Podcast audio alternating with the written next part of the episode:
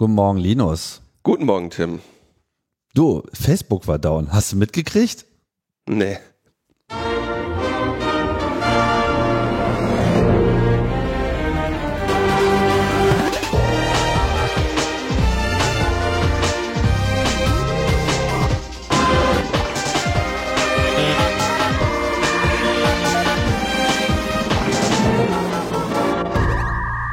Logbuch Netzpolitik Nummer 409 vom 15. Oktober 2021. Ja, und ähm, wir kriegen mal wieder nichts mit. Das halbe Internet schaltet sich ab und wir kriegen es nicht mit. Tatsächlich, ein Kumpel hat mir erzählt, wie er das mitbekommen hat. Ja? Ähm, es auf einmal ganz viel auf Tinder los war. also, was denn jetzt so, ne? das macht, das hörte gar nicht auf zu piepen, ja. Mhm. Und dann hat er irgendwann gecheckt, dass das halt offenbar damit zu tun hatte, dass ähm, den Leuten nichts, also die mussten halt jetzt was anderes äh, machen. Und dann war halt offenbar Tinder die zweite oder dritte Option. Lieber Mark Zuckerberg, ich suche eine neue Freundin. Könnten Sie bitte nochmal Facebook abschalten? naja, da reden wir auf jeden Fall äh, nachher noch drüber. Ne? Oh, der, alle, alle fucking Witze. Es ist so Zeit aller Witze. Diese, diese ganzen Kackwitze, können wir die gerade ganz kurz alle loswerden. Also erstmal ein paar Kifferwitze so zum Einstieg, weil jetzt gerade die Cannabis-Legalisierung nochmal diskutiert werden muss, als wäre die nicht seit 20 Jahren abschließend erörtert.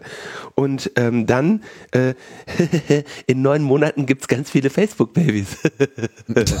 Boah, Alter, ich kann es nicht mehr. Wirklich, ey, du kommst dir vor wie in so einem Zeitloch der Witze. Tja, Steigen wir lieber gleich mit was richtig Langweiligem ein, nämlich mit dem HTTP-Status äh, Code 409 äh, mit dem schönen Namen Konflikt. Sagt eigentlich auch nicht sehr viel aus, ist auch total unaufregend, müssen wir nicht viel Zeit drauf äh, verwenden, aber ist halt auch wieder so ein Hin- und Her-Fehler, äh, tritt eigentlich fast nie auf und äh, ja, ist so ein Edge Case, den über den ihr nicht weiter nachdenken müsst. Ist nur was, was so Programmierer äh, beschäftigt, äh, was man dann so äh, macht in dem Fall, wenn sowas passiert. Äh, äh, die, das beste Beispiel für Konflikt steht tatsächlich in den äh, Mozilla Webdocs. Conflicts are most likely to occur in response to a put request. For example, you may get a 409 response when uploading a file which is older than the one already on the server, resulting in a version control conflict. Richtig. Also wenn man ja, halt so das HTTP auf was Neueres. Genau, also wenn man das für Datei-Uploads benutzt, aber ja. das naja, okay. macht ja kaum einer heutzutage. Wer lädt denn heute noch was hoch? Wer macht denn heute noch Sachen über HTTP? Das läuft doch alles in den Upload-Filter. Okay, komm, komm. Der, der 409 gibt der Upload-Filter dann zurück. Genau. Ähm, wir haben ähm, Feedback. Ja, eine ganze Menge sogar.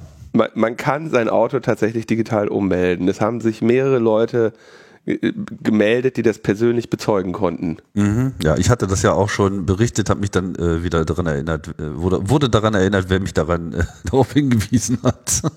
ja, Holger, Ralf Stockmann, äh, hier Ralf, wie heißt er eigentlich? Rottmann. Rottmann, genau. Äh, haben das alle bestätigt, ja.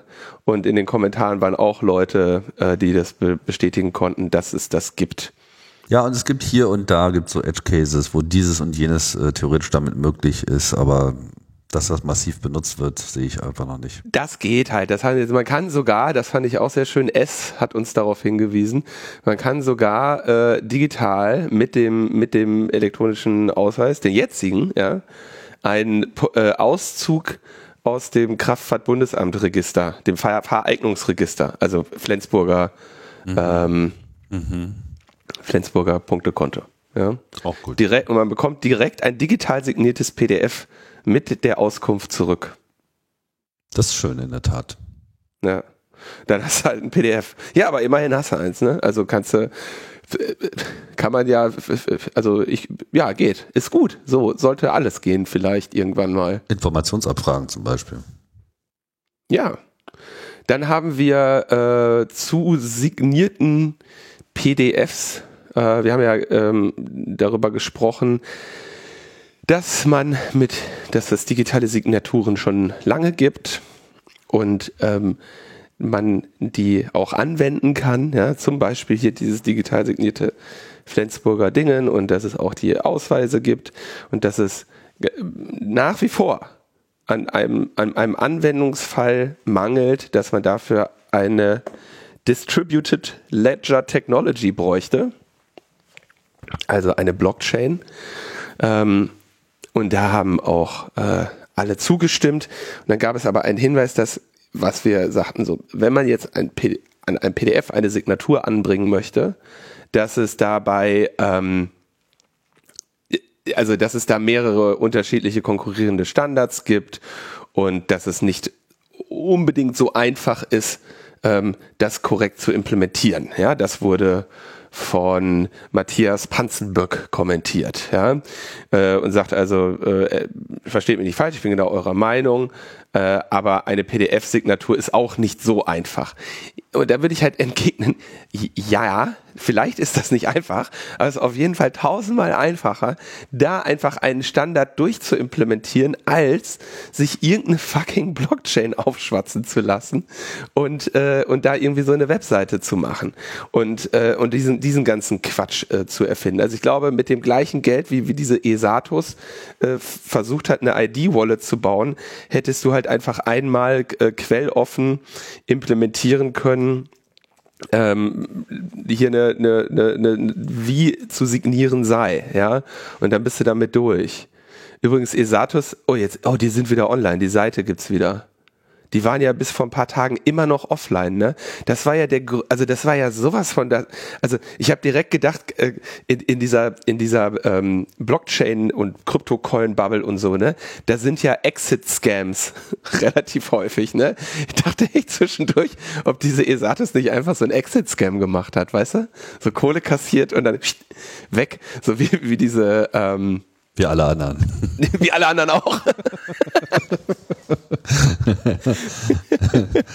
ja, also vor allem, also ich meine, was, was in gewisser Hinsicht noch etwas mutiger äh, wäre und was man vielleicht auf EU-Ebene auch problemlos mal äh, anleiern könnte, wäre, sich einfach mit den großen Betriebssystemherstellern da einfach mal auf einen klaren Standard und mit Adobe zu einigen. Ja, einfach zu sagen, so Leute, wir müssen das jetzt mal hier mit den PDFs und mit den Signaturen, da brauchen wir jetzt einfach mal einen verlässlichen weltweiten Standard und äh, da gibt's dann ein, eine Spezifikation und genau so machen wir das jetzt immer überall. Und dann geht das auch in jedem Betriebssystem und dann kann irgendwie jeder Standard-PDF-Viewer einem das auch sofort bestätigen und macht eine Zertifikatsüberprüfung, wie das jeder Webbrowser ja auch macht. Und ähm, fertig ist die Laube. So, aber die reden einfach wahrscheinlich nicht miteinander. Ja, es ist äh, lassen, also ja, es ist eine, eine sehr frustrierende Geschichte. Haben wir auch letztes Mal schon viel drüber gesprochen, aber sagen wir mal, man kriegt wahrscheinlich einfacher einen Standard zum Signieren von PDFs etabliert als einen komplett neuen Standard für irgendwelche Blockchain-basierten äh, Identitäten. Ja, das ist also man braucht es halt einfach nicht. Es wurde auch nochmal erklärt übrigens im Chaos Radio zu ID Wallet, das äh, ich glaube gestern veröffentlicht wurde. Link findet ihr in den Show Notes. Da sind bei Markus zu Gast Flipke und CK. Ähm, CK würde ich sagen, so wahrscheinlich in diesem ganzen Bereich EID ungefähr der, der eine Experte, den es überhaupt gibt, so, äh, ohne jetzt großartig zu sagen, was da noch seine beruflichen äh Meriten in dem Bereich sind. Und äh, Flipke eben einer von den beiden, die sich diese ID-Wallet-Geschichte angeschaut haben erklären da mal ein bisschen. Ich hätte am, am Ende es noch schön gefunden, wenn sie noch mehr erklärt hätten, warum man keine Blockchain braucht. Ja, das ist am Ende ein bisschen äh, kurz gekommen, ähm, aber der Rest der Sendung äh, nochmal sehr schön in Ruhe genau erklärt, was da bei diesem ID-Wallet alles ähm, falsch gelaufen ist und warum das eben halt auch äh, so traurig ist. Letztendlich denke ich, die, die, die eine Sache, die die immer vergessen, ne? man macht Blockchains oder Distributed Ledger, wenn man eine, eine Gruppe von Leuten hat, die, ähm, die sich nicht vertrauen und keiner zentralen Instanz vertrauen wollen. Und wenn du dann am Ende aber nur einen Verifier machst oder wie diese, wie diese ähm, diese Beispielimplementierung ähm, immer mit so einer Webseite, dass du die, die sagen ja am Ende, geh auf eine Webseite und dann gibt's eine Webseite mit, mit irgendeinem schönen 3D-animierten GIF oder so ein Scheiß, ja, und sagen dann, die, das jetzt hier, diese Webseite zertifiziert jetzt, dass das echt ist, ne? Und das ist ja, ich meine, das ist ja so lächerlich, weil du damit ja wieder nur eine zentrale Instanz hast, der du traust und ob dahinter eine Datenbank ist oder eine Blockchain oder einfach nur, ähm, also einfach, dass das Ding einfach nur antwortet und sagt, ist echt, oder dass du halt auf eine Seite umlenkst, die genauso aussieht, ähm, das ist alles völlig unerheblich. Ne? Also du willst eigentlich das Problem loswerden. Also, also das eine, was du nicht haben willst, ist, dass es eine Webseite gibt, die die Echtheit bestätigt. Weil diese Webseite zu fälschen ist halt trivial. Und die kann die Echtheit nämlich nicht nachweisen. Ne? Deswegen gibt's ja auch zum Beispiel bei CoughPass äh, und CoughPass Check eben diese externe App, wo man sagt so, wenn du einen QR-Code, einen Impfpass validieren willst, dann musst du exakt diese App nutzen, um diesen QR-Code zu scannen. Und dann weißt du, der ist echt oder nicht. Aber komm, lassen wir es. Es ist, es ist, es ist auch leider völlig vergebene Mühe, mit diesen Leuten zu diskutieren. Ja, ich habe mir da äh, einen eingetreten, der ähm, so ein so ein ja, ich würde sagen, so ein Blockchain-Evangelikalen, der dann da irgendwie so äh, die ganze Zeit halt sagt, das geht und das ist toll, das kann man mit Blockchain machen. Aber diese Frage, die du auch immer stelltest, Tim, warum?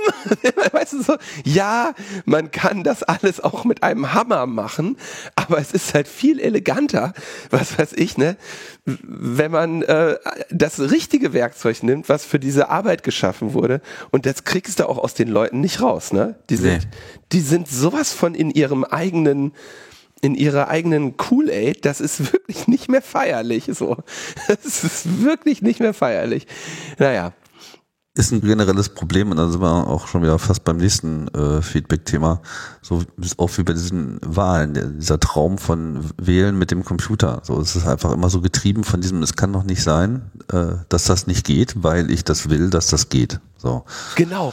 Und dann, dann denken die, sie wären irgendwie Elon Musk weil, weil sie jetzt irgendwie das Ding auf der Welt gefunden haben, was nicht geht hm. und, und, und müssen, und sie bringen das jetzt, weißt du, so, ich bin aber der Elon Musk der digitalen Wahl und ich habe hier mit diesem Python-Skript kann ich wählen und, äh, und, und also das ist so schmerzhaft, sich diese Leute anzuhören, ja. Hm. Naja, ähm, genau, ja. da hatten wir nämlich auch noch einen schönen Kommentar von äh, Lobi. Mhm. Und äh, da geht es jetzt, ich lese einfach mal vor. Äh, er hatte mehr Kommentare, aber den einen. Ach ja, und dann auch noch eine Anmerkung aus persönlicher Erfahrung zum Eingangsthema Wahlchaos führt zu Bestrebungen der digitalen Wahl. In der Tat ist mir erst am Samstag wieder die Aussage, ähm, ich frage mich, sowieso, warum wir die Wahlen nicht einfach digital machen, untergekommen. Es ist schon sehr schade, dass es sich dabei natürlich um eine rhetorische Frage handelt. Die Person, der ich dann versucht habe, die Genialität unserer Wahl- und Auszählmethodik im Hinblick auf Manipulationssicherheit, Nachvollziehbarkeit und Wahrung des Wahlgeheimnisses zu erklären, war nicht gerade überzeugt davon, dass eine universelle Datenverarbeitungsmaschine nicht wirklich nachvollziehbar für die Mehrheit der Bevölkerung dazu gebracht werden kann, eine manipulationssichere und geheime Wahl zu ermöglichen. Sie war aber, ohne jemals eine Auszählung oder einen Wahltag in Gänze beobachtet zu haben, ebenfalls nicht davon zu überzeugen, dass erstens es sinnvoll wäre, etwas vorher in sinnlos. die Urne zu werfen. Es äh, sinnlos wäre, etwas vorne, vorher in die Urne zu werfen, denn es wird geprüft, dass die Urne leer ist. Es aufgrund des Auszählungsverfahrens mindestens sehr unwahrscheinlich ist, dass sich Personen dazu verabreden können, die Stimmen nicht korrekt auszuzählen es aufgrund der gewissermaßen zufälligen Auswahl tausender Wahlhelfer und ebenso eher zufälligen Zusammenstellung der Wahlvorstände sehr unwahrscheinlich ist, dass es ein derartiges Vertrauensverhältnis überhaupt gibt, das eine solche Verabredung spieltheoretisch möglich machen könnte. Und dass es eine derartige, dass eine derartige Verabredung allein durch anwesende Wahlbeobachter, durch auftretende Inkonsistenten wahrscheinlich bemerkt, aber zumindest ein Überprüfungsbedarf erkannt werden würde und äh, eine digitale Abstimmung keine Verteilung des Risikos von Irrtümern auf tausende Wahllokale ermöglichen kann oder eben nur wie mit äh, oder eben nur wieder mit Bruch des von Linus ja auch mehrfach erklärten magischen Dreiecks. Wir sollten also wirklich in nächster Zeit besonders aufmerksam, gerade im persönlichen Umfeld sein. Und noch ein paar andere Sachen. Jetzt, ähm, das finde ich nämlich ein wirklich was ich auch denke, was wir letztes Mal nicht äh, ausreichend betont haben, gewürdigt haben, dass es wirklich sehr, also ich habe ja mal geguckt, ob man nicht vielleicht ein bisschen die Wahl manipulieren kann. Ja, und äh, nee, geht nicht. Weil, weil du eben zufällig gewürfelt bist mit den Leuten. Ne? Und äh, das ist, glaube ich, tatsächlich äh, ein Aspekt, den wir letzte Mal nicht ausreichend betont haben. Nee, haben wir, haben wir nicht gemacht. Und, und selbst wenn da so viel kriminelle Energie ist, ähm, diese Leute kurzfristig zu beeinflussen und so weiter, es würde niemals skalieren. Genau, ja, genau. Also ja. es, es würde niemals so, so weit skalieren und, und, und so oder und, und selbst wenn man es schaffen würde, was eigentlich durch diese genannten Gründe schon weitgehend ausgeschlossen ist, ähm, wirklich eine Vielzahl von Leuten dazu zu bringen, da diesen Betrug zu unterstützen, dann ist das eine so große Verschwörung, die unmöglich geheim gehalten werden kann. Das ist einfach äh, nicht realisierbar, dass das wirklich äh, unter der Decke bleibt. Naja, Tim, also ich muss jetzt mal sagen, ne, die, äh, der Impfbetrug, der Impfbetrug, hallo, ja? Inos. und das 5G, 5G.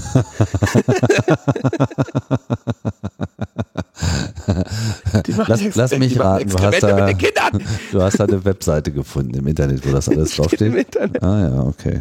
Hm, Bei Ah, Facebook die machen auch immer mehr Spaß, ey. Ja, nee, genau. Also der, das ist äh, tatsächlich die Resilienz und ähm, it, also interessant ist ja auch, ich habe jetzt das in Berlin gar nicht mehr so weiter verfolgt, aber es, ähm, also die wollen ja jetzt irgendwie äh, wieder, also also das Wahlergebnis wurde jetzt, glaube ich, als äh, amtlich gemeldet und jetzt wollen sie aber dagegen Widerspruch einlegen, ja, aber quasi eine dass sich dadurch etwas ändert, ist halt unwahrscheinlich, trotz, trotz dieser vielen Fehler. Und das ist natürlich auch äh, skurril vom Gefühl her, ne, dass man den Leuten einerseits sagt, okay, deine Stimme zählt und so, und das tut sie ja auch, aber dass wenn du halt irgendwie mal so und so viel tausend Ungültige hast oder so, dass das am Ende hinterm Komma ist und keine Rolle spielt für das Ergebnis. Ne? Das sind ja quasi so diese beiden ähm, scheinbar einander widersprechenden Wahrheiten. Und ähm, Also äh, dazu ein aktuelles Update, das hast du vielleicht noch nicht äh, gesehen. Also diese ähm, mittlerweile ja auch offiziell zurückgetretene Landeswahlleiterin in Berlin hat jetzt selber Einspruch eingelegt. Ja, genau, genau. Die haben, äh, Und das bezieht sich im Wesentlichen auf zwei, äh, zwei Wahlkreise, wo tatsächlich das Auszählungsergebnis relativ knapp war. Und es kann sehr gut sein, dass die tatsächlich neu ausgezählt werden. Und das Mhm. ist dann schon so in der Größenordnung von, ich glaube, 62.000 ah, okay. äh, zumindest in einem der Wahlkreise, weiß jetzt nicht ganz genau, ob das sich auf beide bezieht, aber fünfstellige Zahl von Wählern, die gegebenenfalls tatsächlich noch einmal aufgefordert werden zu wählen. Und das kann dann schon darüber entscheiden, ob da eine Grüne oder SPD und im anderen Fall AfD und äh, habe ich vergessen, zum Zuge kommt. Also der Drops ist da noch nicht ganz äh, Ja, okay. gelutscht. Ja, so viel, glaube ich, war so zum Feedback, würde ich jetzt mal an der Stelle sagen. Ja. Dann haben wir, äh, wir befinden uns ja jetzt in der Situation, dass äh, ne, Sondierungsgespräche und Koalitionsverhandlungen stattfinden. Ja? Und das war ja sehr interessant, dass die ja erstmal zwischen Grünen und FDP geführt wurden, die sich dann eben entschieden haben, okay, und jetzt äh, äh, erweitern wir die Gespräche um eine dritte Teilnehmerin und das ist die SPD. Ja? Und die sind natürlich jetzt, also die unterhalten, die sondieren jetzt halt ihre Position und sagen so, was von euren Wahlversprechen seid ihr bereit zu opfern für die Macht äh, und äh, dafür ne, anderen ein, ein Wahlvers das Einhalten eines Wahlversprechens zu ermöglichen. Und am Ende kommt ja quasi so ein Koalitionsvertrag raus, in dem so ein bisschen die politische Agenda dann der nächsten vier Jahre, die politischen Zielsetzungen zumindest mal festgehalten sind. Ne? Und ähm, in dieser Diskussion hat sich jetzt der CCC, also mehrere Leute aus dem CCC, zu denen ich nicht mit nennenswerten Beitrag gehört habe, ähm, mal hingestellt, äh, hingesetzt und haben eine Formulierungshilfe für den digitalen Teil im neuen Regierungsprogramm formuliert. In den Bereichen Infrastruktur, Bildung, Verwaltung, Urheberrecht, Überwachung, IT-Sicherheit, Nachhaltigkeit, Außenpolitik, Tracking und Menschenrechte bei automatisierten Entscheidungen. Also alle äh, Punkte benannt. Das ist ein relativ langer Text und äh, auch sehr viel Arbeit reingeflossen und ich würde sagen auch ein ziemlich guter Text. Und ich bin nicht so sicher, ob wir den jetzt vollständig hier besprechen werden, weil dann haben wir die Sendung dicht.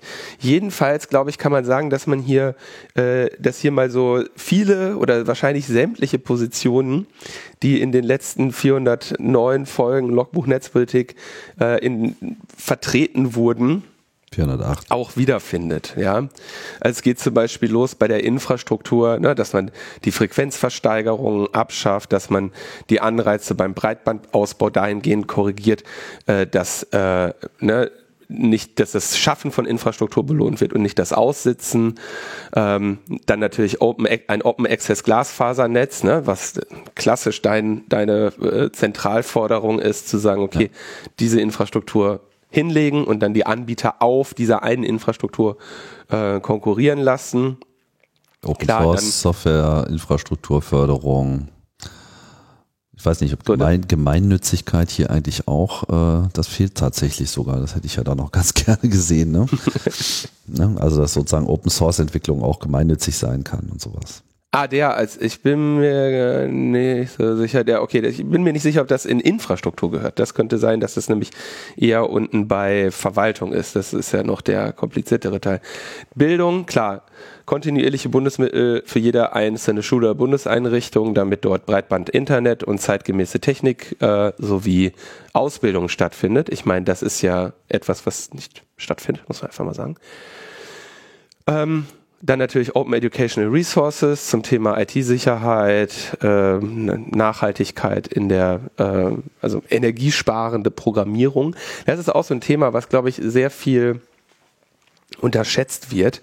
Ähm, die Computer steigen ja oder die, die CPUs steigen in ihrer Leistungsfähigkeit ja enorm an. Und das führt auch dazu, dass man quasi für, für Aufgaben, die der Computer lösen muss, nicht mehr gezwungen ist, ressourceneffizient zu programmieren. Ja, was irgendwie, wenn man sich, das ist auch mal, glaube ich, eine wunderbare Folge CRE mit den äh, Leuten, die den C64 an seine Grenzen gebracht haben und versucht haben, über seine Grenzen hinauszubringen in dieser Demoszene, ne? Ja. wo sie quasi dem, diesem Rechner mehr entlocken als seine theoretischen Grenzen sind, weil sie Programmiertricks anwenden, um in bestimmten Phasen Dinge schneller erscheinen zu lassen, als der Computer sie eigentlich rechnen kann und ne, also die wirklich quasi in CPU-Zyklen optimieren mussten. Ja, heute lädst du dir erstmal irgendwie so ein riesiges NPM und 85 ähm, Libraries, um dann ein Hello World äh, zu, äh, zu, zu schreiben. Ja, und das ist natürlich auch äh, ein, ein Problem, weil trotzdem natürlich diese Energie wird ja verbraucht. Ja, der Rechner rechnet das ja trotzdem. Insofern auch da ein, ein äh, Themenfeld der Zukunft. Ähm, dann in der Verwaltung Public Money, Public Code, Vermeidung von Herstellerabhängigkeiten, also wird sich irgendwie dein ganzes, deine ganze Bude, dein ganzes Land an Microsoft verkaufen.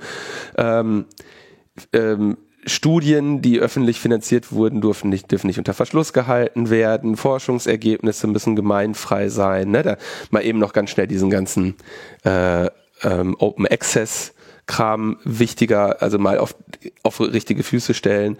Projektmanagement-Kompetenzen in Bund und Ländern für digitale Klein- und Großprojekte. Ja, ID-Wallet zeigt es. Alles zeigt es, ja. Ein Open Data Parlament und die gläserne Regierung, das war ja schon eh immer der, die gläserne Regierung ist ja schon immer so eine Forderung des CCC und um das nochmal ganz kurz zu erklären, es geht im generellen Kräfteverhältnis zwischen Staat und Bürgerin im Prinzip darum, dass äh, die Bürgerin die Privatsphäre Rechte hat damit die Regierung nicht in, in ne, sie nicht über, übernimmt und überkontrolliert und gleichzeitig aber diese hohen Transparenzrechte der Bürgerin gegenüber dem Staat da sein müssen, damit eben sich der Staat nicht oder die Machthabenden nicht gegen die äh, gegen die Demokratie verschwören können. Ja.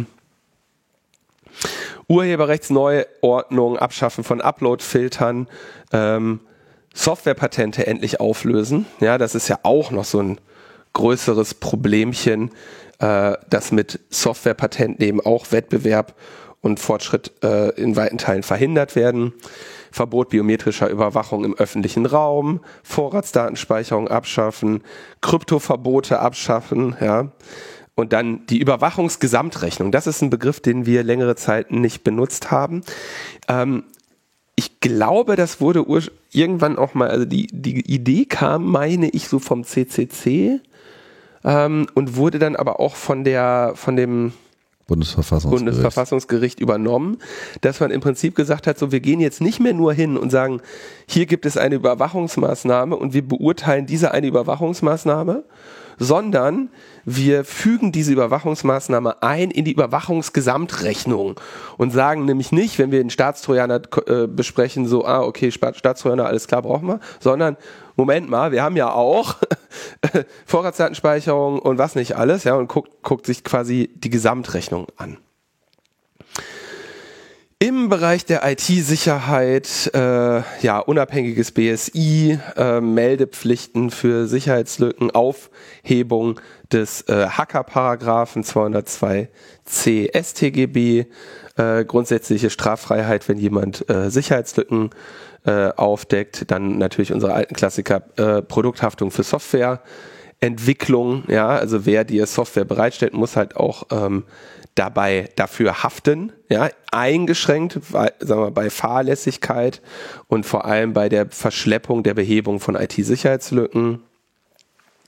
Gleichzeitig, wer äh, Patches nicht einspielt, haftet dann eben auch für die Schäden, ja, dass man hier diesen ähm, die, diesen Druck auch aufrecht erhält, dass eben Schwachstellen auch wirklich behoben werden. Ähm, und ja, weitere, eher, wie ich sagen, Nebensächlichkeiten. Nachhaltigkeit würde ich an dieser Stelle jetzt mal äh, überspringen. Ja, in der Außenpolitik die Verpflichtung zur defensiven Cyber-Außenpolitik, dann noch ein Recht auf Anonymität, äh, Profilbildung entgegenwirken, Verschlüsselung immer weiter voranbringen und am Ende eben äh, die hochautomatisierten Systeme einschränken, die die Grundrechte von Menschen berühren. Das ist jetzt so ein Schnelldurchlauf durch diese gesamte, äh, durch diesen gesamten Forderungskatalog, den ich ja sehr gelungen finde und den fanden, finde glaube ich nicht nur ich sehr gelungen. Wir haben auch von den Parteien wahrgenommen, dass sie den äh, berücksichtigen und äh, ähm, ich sag mal, zur Kenntnis genommen haben. Ja, also. Ob sie den wirklich berücksichtigen, das werden wir dann erst noch sehen. das werden wir sehen, aber die haben, denen ist das sehr wohl gewiss, dass mhm. äh, wir das getan haben und äh, oder, oder dass der CCC das veröffentlicht hat. Hier federführend war an der Stelle Erdgeist. Ähm, dass es das gibt, ja, und dass man sich das, dass das, äh, das findet Berücksichtigung, ja. Und wenn man jetzt mal, zumindest würde ich jetzt sagen, bei der, bei den Grünen sind das ja jetzt auch nicht Themen, die denen völlig neu sind, wo die jetzt noch mal googeln müssen, ja. Ähm, bin mal gespannt. Und bei der FDP, ja, bei der FDP auch, auch, nicht, ja. ja. Aber bei der äh, SPD wahrscheinlich. SPD muss man noch mal gucken, ja. ja. Da wäre eben jetzt auch die, ja, vielleicht, vielleicht haben wir Glück, und die schaffen das jetzt mit dieser Kiffer-Nebelkerzen-Debatte, ähm, sich darüber einfach die ganze Zeit zu unterhalten und der SPD so ein paar äh, vernünftige digitalpolitische Themen in, ins Regierungsprogramm zu, zu mogeln. Das ist so ein bisschen die Hoffnung. Ja, ich halte nicht meinen Atem an. um es mal so zu sagen. Und jetzt, aber na, so ist die politische Arbeit. Ne? Es ist tatsächlich, also es ist jetzt ein sehr wichtiger Moment ja, für derartig, derartiges Engagement, weil wenn du es in die, also wenn du es mit der mit dem Ziel in das Regierungsprogramm schaffst, Dann kannst du eben auch durchaus darauf pochen oder davon ausgehen, dass es da eben tatsächlich auch ähm, äh, eine Umsetzung geben wird. Ja, wie gut die sein wird, wie sieht man dann nochmal, aber es wird eine geben. Ja. So, was gab's nicht? Facebook gab's nicht. Facebook war down. Also, okay, also dein, deine Bubble hat das an Tinder gemerkt und ich, ich war ein bisschen stolz. Ich habe es einfach gar nicht gemerkt weil ich einfach all diese, also weder WhatsApp noch Instagram noch Facebook wirklich aktiv benutze. Ähm, und es von daher also für mich erstmal keinerlei Disruption äh, dargestellt hat, bis zu dem Zeitpunkt, wo ich einen Podcast veröffentlicht habe. Und da äh, gab es dann tatsächlich auf einmal eine skurrile Fehlermeldung, denn ich benutze ja mittlerweile ähm, einen automatischen Transkriptionsdienst. Nein, und der ist von Facebook? Und der ist äh, tatsächlich ist die Bude, die ich benutze, jüngst von Facebook gekauft worden und war dann eben auch von dieser Outage betroffen. So, also äh, von daher sieht man mal wieder, wie, wie, wie die langen Arme dieses Unternehmens überall ich hätte, hereinreichen. Ich hätte gehofft, dass wir hier, dass wir hier jetzt äh, sagen können, hostet selber, macht das. Ach nein, ja, gut, aber Transkription ist halt derzeit einfach nur über diesen Weg äh, nennenswert ähm, zu realisieren, also zumindest for free. Ne? Naja, egal, lief ja dann auch irgendwann wieder. Was war denn eigentlich passiert? Also von einem Moment auf den anderen ist so mehr oder weniger das komplette Facebook-Netzwerk abhanden gekommen. Jetzt muss man dazu sagen, das Facebook-Netzwerk ist ja, du hast es ja schon gesagt, was, Instagram, WhatsApp und Facebook, ne? Sind so die drei großen das sind so die großen Dienste, glaube ich, die die Leute eben auch so aktiv ansteuern. Und, und, und, und unser Transkriptionsservice, oh. Alter, was hier steht nirgendwo in der Tagesschau. genau, und da hängen sicherlich auch, es gab sicherlich auch noch eine ganze Reihe anderer kleinerer äh, Buden, die in irgendeiner Form auch Facebook gehören. Die wage ich jetzt gar nicht aufzuzählen, weil ich das äh, weder genau weiß, noch das mich irgendwie nennenswert interessiert. Nur, also, dass wirklich alles von einem Moment komplett vollständig von der Bildfläche verschwunden ist, hat natürlich äh, viele Leute irgendwie sehr verwundert. Facebook natürlich auch. Ähm, und äh, hat halt auch, sagen wir mal, für die technisch versierten Leute auch schnell ähm, diese Möglichkeit, dass es sich hier in irgendeiner Form um einen, in Anführungsstrichen, Hackerangriff handelt oder so etwas, eigentlich ähm, war das nicht mehr im Bereich des Denkbaren. Denn dieses vollständige Verabschieden von einem Moment auf den anderen, also wirklich vollständig im Sinne von alles komplett, das äh, wies, glaube ich, die Experten schon relativ schnell darauf hin, dass es sich hier primär um ein Netzwerkproblem handelt. Und jetzt denkt man so, naja gut, aber Facebook hat doch so viele Server, äh, kann ja nicht sein, dass die alle auf einmal ausgeschaltet waren. Waren sie auch nicht, sondern äh, was passiert ist, ist, bitte? Die waren alle an. Die waren alle an. Also alles lief. Die, die, die, die, die saßen da irgendwie, das ist so wie so ein Laden, der äh, das Geschäft aufmacht und sich wundert, dass keine Kunden reinkommen. Und der Grund ist einfach der, die Facebook-Infrastruktur ist einfach mittlerweile wirklich, wirklich, wirklich groß. Ich kann das jetzt nicht konkret quantifizieren, aber man muss sich das eben als einen signifikanten Teil des gesamten Internets vorstellen. Und genau das ist es technisch nämlich auch. Das Internet heißt ja deshalb so, weil es eben ein, ein Network of Networks ist. Ja, und das Internet ver netzt einfach alle diese Netzwerke und es gibt dann eben auch entsprechende Protokolle, die dieses Gefüge der ganzen Netzwerke auch, ähm, ja, sie, wo sich diese ganzen Netzwerke gegenseitig vorstellen können und sagen können, so, hallo, uns gibt es, äh, wir sind übrigens über diesen Weg zu erreichen. Und Facebook hat natürlich eine weltumspannende Infrastruktur mit eigenen Glasfaserleitungen und Datacenters und vor allem auch vielen kleinen einzelnen Verbindungsorten, wo so Router äh, stehen, wo sich Facebook an die anderen großen Netze, also die Telekom und AT&T und was nicht alles und Starlink, also alle größeren Unternehmen, die in irgendeiner Form eine so eine weltweite Infrastruktur äh, anbieten oder für sehr viele Kunden in einem Land äh, Internet anbieten, die sind so auf diesem Level unterwegs autonome Systeme, die quasi von Facebook, ähm, ja, erstmal verwaltet quasi Facebook sein Netz und dann gibt es den Teil, wo sie sagen, Hallo Rest vom Internet, hier sind übrigens die ganzen Zugangspunkte, wo ihr unsere Server erreichen könnt. um das vielleicht noch mal noch einfacher zu sagen, ne, äh, noch mal noch einfacher zu äh, darzustellen, eure, jeder Rechner, der mit diesem Internet verbunden ist, hat eine IP-Adresse und unter dieser IP-Adresse ist er erreichbar. So. Aber das Internet muss ja irgendwoher auch wissen, wo diese IP-Adresse denn nun mal ist. Also, na, euer Datenpaket sagt, ich möchte jetzt was, was, also, fragt den DNS-Server, was ist facebook.com, da kommt irgendwie eine IP-Adresse zurück, wird gesagt, melde dich mal da und dann schickt ihr ein IP-Paket raus und sagt, ähm, ich möchte mit, was weiß ich, diesem, dieser IP-Adresse reden. Und dieses IP-Paket geht als allererstes an euren Router und der trifft an der Stelle eine sehr einfache Entscheidung, nämlich, okay, ist das eine lokale IP, zu der ich hier routen muss, also zum Beispiel eine, die mit 192.168 anfängt oder äh, mit 10, ne? also eine lokale Adresse, dann nehme ich das Paket und schicke das dahin.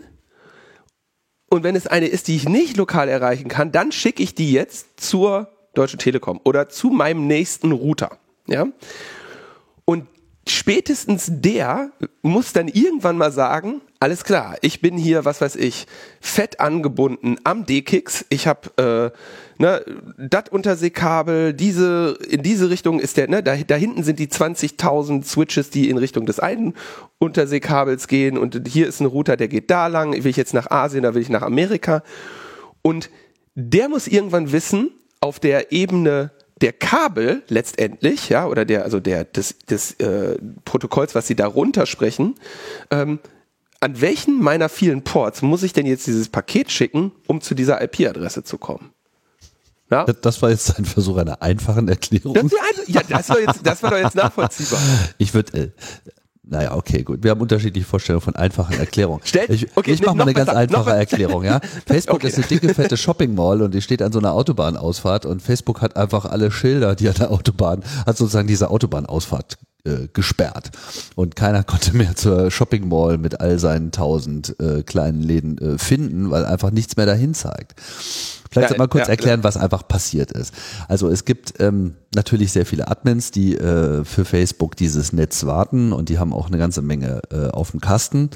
Nur, wie es eben so ist, Software macht auch mal Fehler, Programmierer äh, bauen auch mal Bugs ein und sie haben halt einfach ein reguläres Update, wie sie es den ganzen Tag über weltweit die ganze Zeit äh, machen und machen müssen, äh, eingefahren und durch einen Softwarefehler ist ihnen aber sozusagen diese, ähm, also sie benutzen da so ein Protokoll, das heißt Border Gateway Protokoll, ja, da steckt schon so ein bisschen im Namen, dass da sozusagen eben die, die, die einzelnen Grenzlinien im Internet, also die Verbindungspunkte zwischen den äh, einzelnen Netzwerken konfiguriert werden, die Borders. Und äh, im Prinzip hat Facebook ähm, nichts mehr bekannt gegeben oder alles das, was bekannt gegeben ist, war auf einmal ungültig. Das heißt, Facebook war einfach für alle anderen Netze unsichtbar. Es gab kein äh, Facebook mehr. Diese ganzen IP-Adressen, wie du es gerade äh, erläutert hast, hatten kein Ziel mehr und kein Router konnte irgendwo was hingehen. Und da eben auch diese ganzen DNS-Server, die halt Namen auf IP-Adressen äh, auflösen, ne? wenn du facebook.com eingibst, muss ja erstmal daraus eine Adresse äh, generiert werden. Auch die waren dann nicht mehr erreichbar. Also Facebook war einfach komplett weg wie vom, vom, vom Planeten weggefegt. Ja, also einfach eigentlich so ein Traumzustand. Ne? Also so würde man es machen. so würde man es eigentlich machen und das können sie aber selber dann am besten. Dann haben sie das natürlich relativ schnell gemerkt. Ist ja jetzt nicht so, dass sie sowas nicht bemerken würden, wenn irgendwie all ihre Dienste weltweit nicht mehr zu erreichen sind, weil auf einmal geht die Last auf allen Systemen weg und natürlich fangen alle an zu schreien und alle sind dann irgendwie auf Twitter und auf Tinder. auf Twitter beschweren sie sich und auf Tinder beschäftigen sie sich. Und ähm, dann äh, war aber das Problem, dass jetzt sozusagen sie auch nicht so ohne weiteres das wieder einschalten konnten, weil sie ja auch ihre eigenen Netze nicht mehr erreichen konnten. Also sie hatten selber auch gar keinen Zugang mehr zu diesen Datacentern, also zumindest nicht über das Netz. Und mussten dann, um alles äh, hochzufahren, tatsächlich physikalisch Leute in diese Datacenter schicken, um dort die äh, äh, Rechner sozusagen, um überhaupt diesen Zugriff wieder zu erlangen, um diese Konfiguration wieder zu ändern. Da kommen dann aber auch verschiedene physikalische Security-Prozesse rein, weil natürlich nicht in so ein Datacenter einfach mal irgendjemand mal mit so einem kleinen Ausweis reingeht, sondern das sind dann aufwendige Prozeduren, die doppelt und dreifach abgesichert sind und die mussten dann alle erstmal durchschritten werden. Und deswegen hat es, glaube ich, sechs Stunden gedauert oder neun, irgendwas in der Größenordnung, bis dann eben auch wirklich der Zugriff der Admins selbst erstmal wieder hergestellt waren, damit sie dann eben diese Änderungen rückgängig machen konnten und das Netz dann wieder verfügbar war. Und jetzt kommt noch eine erschwerende Sache hinzu. Ähm, Facebook und, und, Apple machen das, glaube ich, auch und Google auch. Ähm, und die machen das sogenannte Dogfooding. Also das bedeutet, du musst dein eigenes Hundefutter essen. Ja? Und die bilden quasi alle ihre Prozesse auf der eigenen Infrastruktur ab. Also Facebook, die, die, die, die Mitarbeiterinnen von Facebook arbeiten, koordinieren und sprechen miteinander über Facebook. Und Facebook war aber jetzt nicht mehr da. Das heißt, die hatten kein Kommunikationstool mehr. Nicht nur ihr Produkt und ihre Infrastruktur runtergenommen, sondern auch ihr, ihre eigene Kommunikation. Ja, also die hatten sich alles, die hatten gar nichts mehr. Das ist so, so richtig irgendwie so, ähm, ich, ich würde mal vorsichtig sagen, man, man rechnet ja so mit allem, ne? Und ähm, die haben sicherlich auch Kontingenzpläne für alles. Aber ich würde mal so sagen, unsere kompletten BGP-Announcements sind weg. Das hatten die bisher auch noch nicht so in ihrem roten Büchlein. Ja, weil die wahrscheinlich sagen, okay, Facebook ist down, dann müssen wir eine WhatsApp-Nachricht an den Chef schicken, so ungefähr. Ne? Aber ähm, dass, dass das halt einfach alles weg ist. Und was du ja dann auch hast, sind, ähm, also glücklicherweise ist das ja eine relativ einfache Sache, weil in dem Moment, wo, die, wo du von deinen Core-Routern wieder diese, diese Routen announced, funktioniert ja auch einfach sofort alles wieder. Ne? Ja, nicht ganz, äh, nicht ganz sofort. genau, aber häufig hast du ja zirkuläre Abhängigkeiten. Ja. Nämlich zum Beispiel, was weiß ich, dass dein Zugangssystem, äh, Zugangskontrollsystem zum Datacenter halt irgendeine kleine Online-Abhängigkeit hat, ja. Und wenn, da, wenn das halt auf einmal auch offline ist, ne, dass du quasi, äh, dass die halt dann da nicht so ohne weiteres reinkommen. Also alle Prozesse, die sie irgendwie hatten, halt mindestens stark äh, erschwert waren. Es ist wunderschön gewesen. Und es ist auch nicht so, dass man jetzt mal eben dann einfach mal alles wieder freischalten kann, weil das natürlich äh, mittlerweile sich alles so aufgebaut hat, dass quasi so eine Milliarde Menschen die ganze Zeit mit dem Reload-Button irgendwie gekämpft haben und so, ich will jetzt aber hier, ja, ich will, ich will auch Unreal Tournament spielen. Ich will spielen!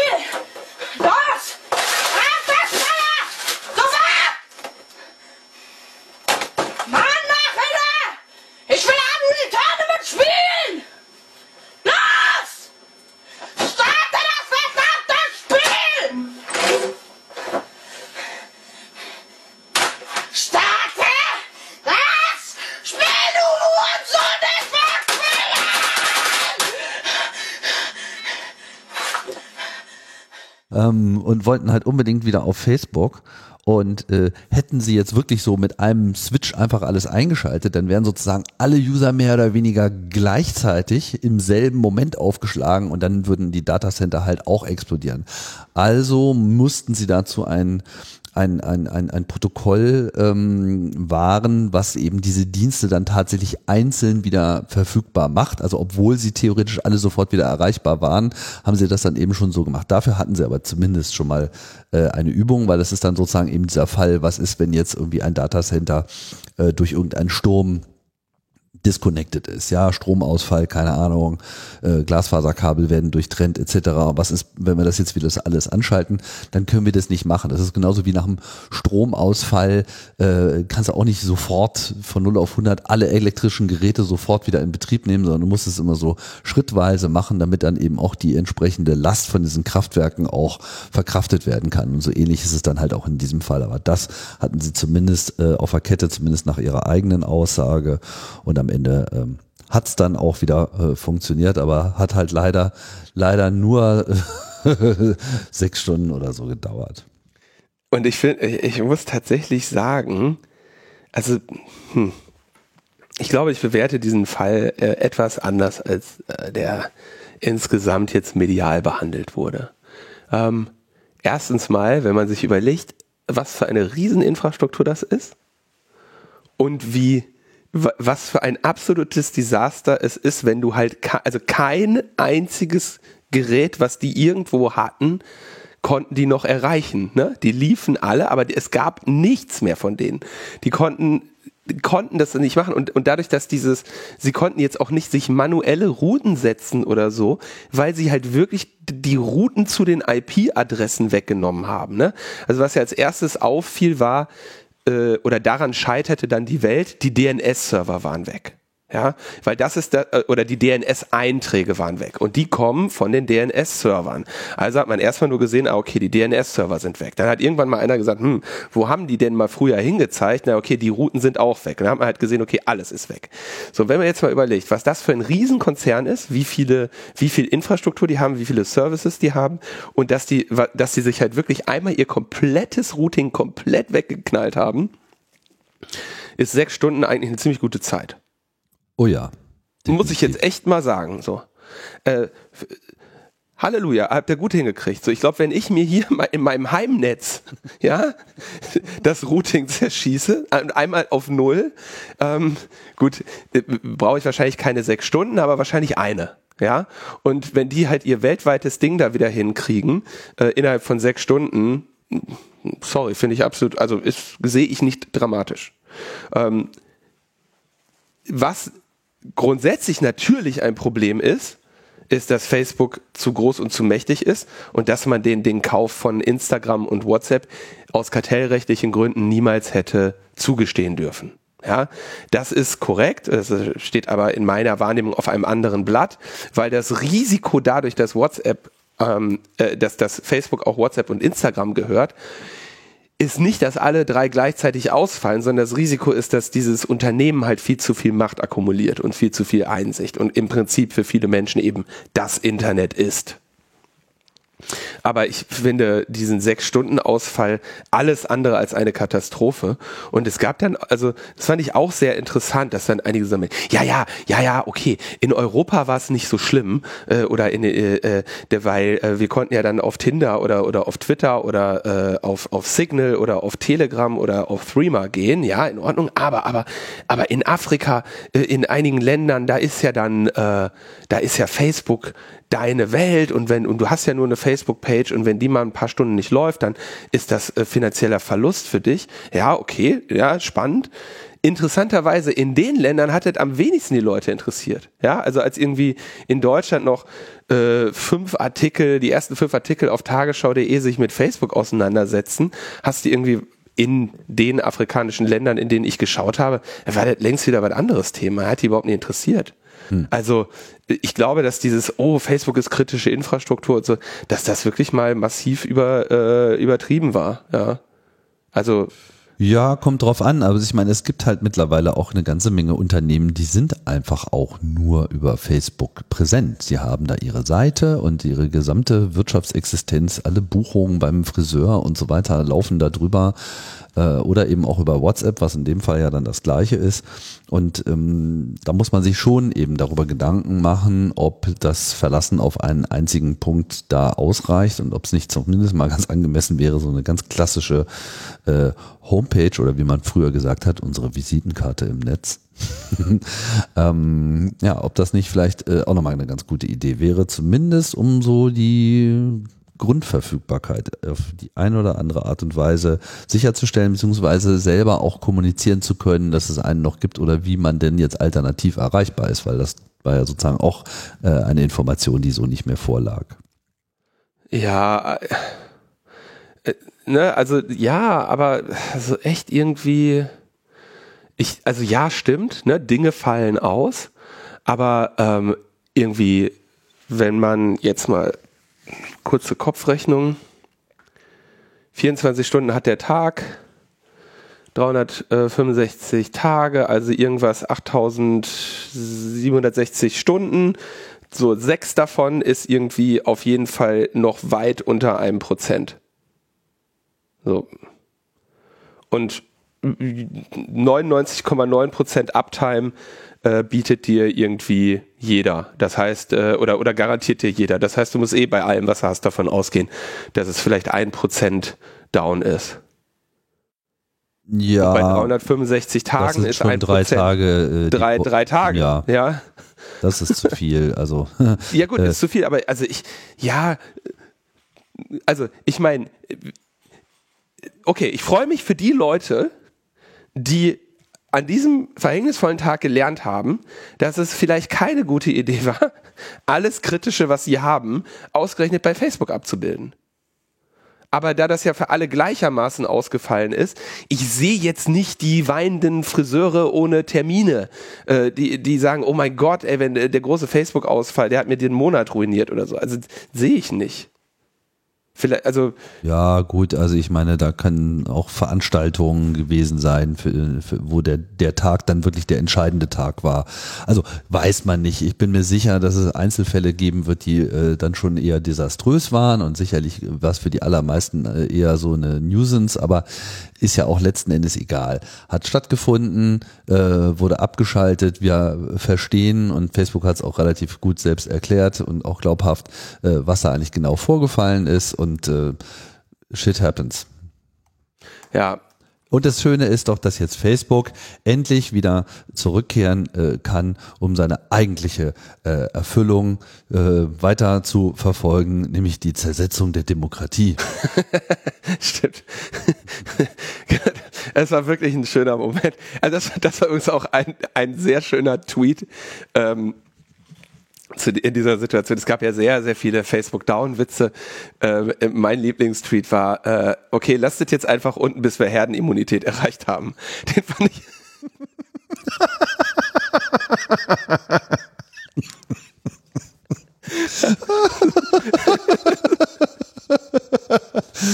Stimmt. Den fand ich, den fand ich sehr gut.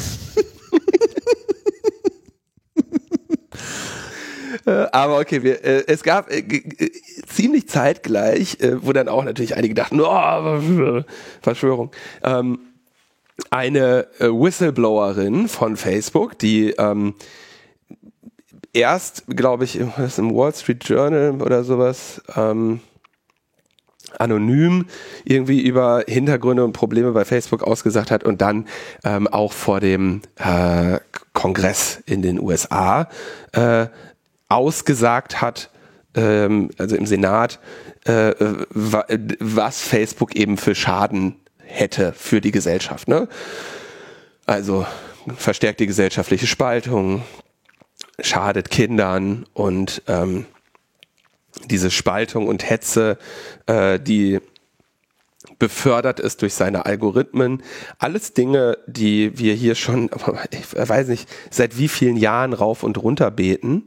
Äh, und auch die ähm, letztes Jahr dann hier in dieser Netflix-Serie mit Tristan Harris, wie, wie heißt sie denn nochmal? Ähm, Tristan Harris äh, Center for Humane Technology, äh, also die sich im Prinzip mit diesen äh, sozialen Netzwerk-Algorithmen auseinandergesetzt haben. Ja? Und ähm, die, der, der, das Kernproblem ist ja, das Ziel dieser sozialen Netzwerke und damit also natürlich auch Facebooks ist es, dass du auf dieser Seite bleibst. Ja, weil dadurch können sie dir mehr Werbung anzeigen und gleichzeitig ähm, mehr über dich lernen und über dein Verhalten sammeln, um dir wiederum bessere Werbung zu zeigen. Das heißt, das allergrößte Geschäftsziel von allen, was die erstmal haben, das primäre Ziel von denen ist, mach, dass die Nutzer auf der Seite bleiben. Und das geht eben nur dadurch, dass die konstant interessante Inhalte kriegen. Ja, also engage, engaging Content, ja, oder etwas, was ihnen, was sie dazu bringt, sich damit auseinanderzusetzen, weiter zu klicken, zu liken oder down zu voten oder irgendeinen Hasskommentar zu schreiben oder irgendwas, ja. Und die relativ einfache Regel ist ja, dass die Leute eigentlich nur dann bleiben, wenn es halt nicht langweilig wird. Und damit es nicht langweilig wird, muss halt das nächste interessanter sein als das letzte. Und diese generelle Tendenz, wenn jetzt ein Algorithmus machst, der ja dann, also haben wir ja vor Jahren schon angefangen, weiß nicht wie viele Jahre, dass du nicht mehr deine gesamte Timeline siehst, sondern dass sie die für dich kuratieren, ja. Und äh, da kuratieren die natürlich äh, in deinem Sinne raus, dass sie die langweiligen Sachen rausnehmen, die dich wahrscheinlich eh nicht interessieren damit du ne, am Ende mehr auf der Seite bleibst. Und wenn man diesen Algorithmus einfach plump laufen lässt, dann wird der halt äh, polarisierende Inhalte bevorzugen. So, das, das ist alles, also ist auch wirklich, das ist unstrittig, ja. Und jetzt aber der Punkt. Ähm, Vielleicht solltest du das Wort interessant gegen aufregend ersetzen, ne? Inhalte, ja, die genau. einen mehr aufregen, weil das ja, also die, zu, die, die, die, die genau, die, die einfach mehr in Involvement, emotionale Sache irgendwie, ne, irgendetwas in dir auslösen, was dafür sorgt, dass deine Aufmerksamkeit dort bleibt und nicht abwandert zu Tinder. So, und ähm, also das ist unstrittig, dass es so ist. Ja, das ist auch irgendwie sehr gut äh, erforscht, ja, und relativ klares Phänomen, klare Phänomene der Psychologie. Jetzt ist die, die, der Punkt, der aber jetzt hier an dieser Stelle neu ist, mit der äh, Frances Horgan heißt sie, glaube ich, äh, Frances Horgan, Horgan ähm, dass Facebook das natürlich auch weiß und dass sie aber eine Abwägung getroffen hätten. Ja, und dass sie im Prinzip sagen, okay, äh, wir, wir wissen, dass das Feindseligkeit schürt, aber wir wissen, äh, wir nehmen das in Kauf. Wir werden also quasi unserer Verantwortung hier nicht gerecht, weil die einzige, der einzige Weg unserer Verantwortung gerecht zu werden, wird auf jeden Fall in ähm, Umsatzeinbußen münden für uns. Und deswegen machen wir das nicht.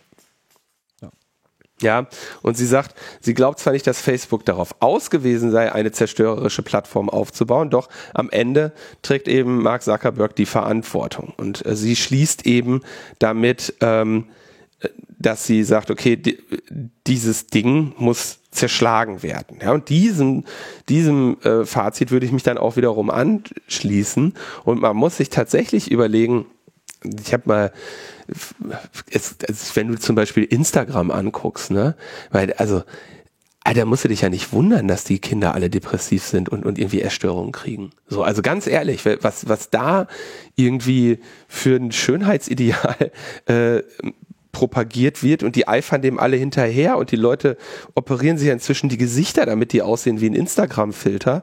Das ist ja, also ist ja wirklich dramatisch, was das mit dem, mit dem Erleben und Verhalten von Menschen macht. Ähm, da ist, glaube ich, schon klar, dass man das äh, im Zweifelsfall ganz gerne lieber loswerden würde.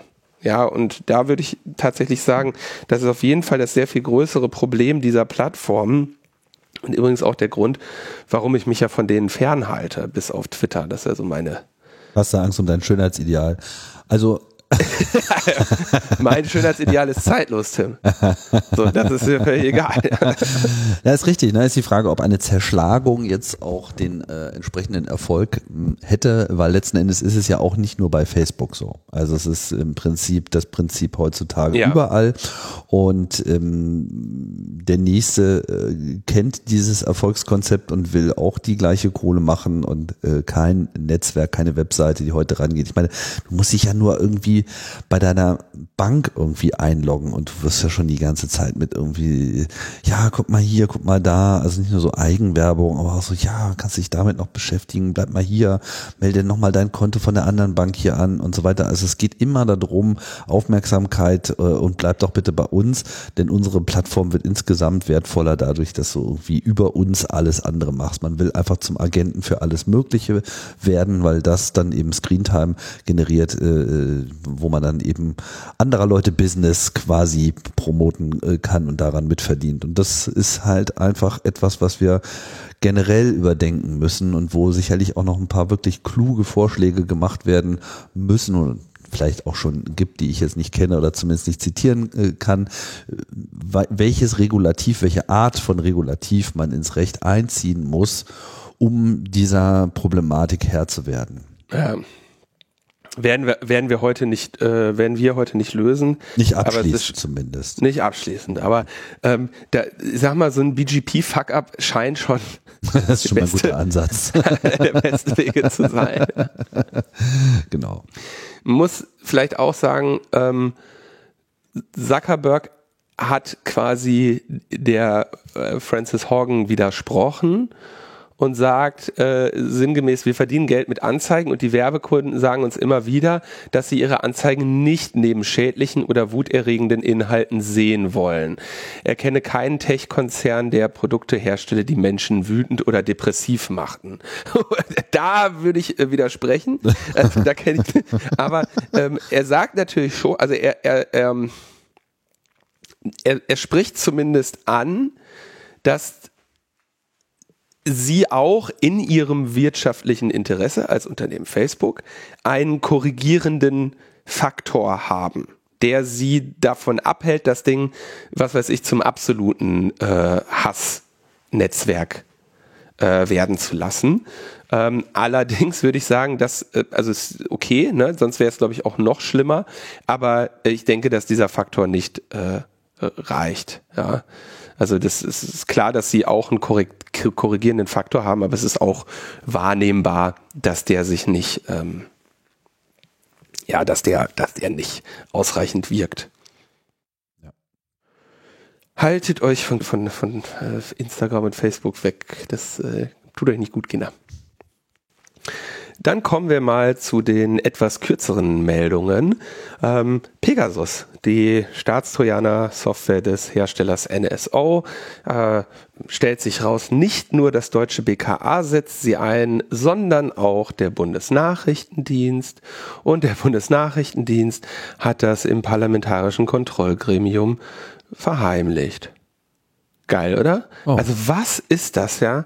Äh, die, also die Bundesregierung hatte es dem ähm, ähm, parlamentarischen Kontrollgremium verschwiegen, dass der BND die Software wohl längst einsetzt. Geil. Ich meine, das Kontrollgremium darf ja sowieso nichts weiter erzählen. Von daher ist das auch so eh ein bisschen pointless. Aber wenn es noch nicht mal die erfahren, fragt man sich wirklich, was das ganze Gremium soll und wo hier eigentlich wirklich eine aktive Kontrolle überhaupt noch stattfindet. Ja, also das ist wirklich ein, also es ist ein Skandal. Ja, es ist ein, und, und das sind so Meldungen.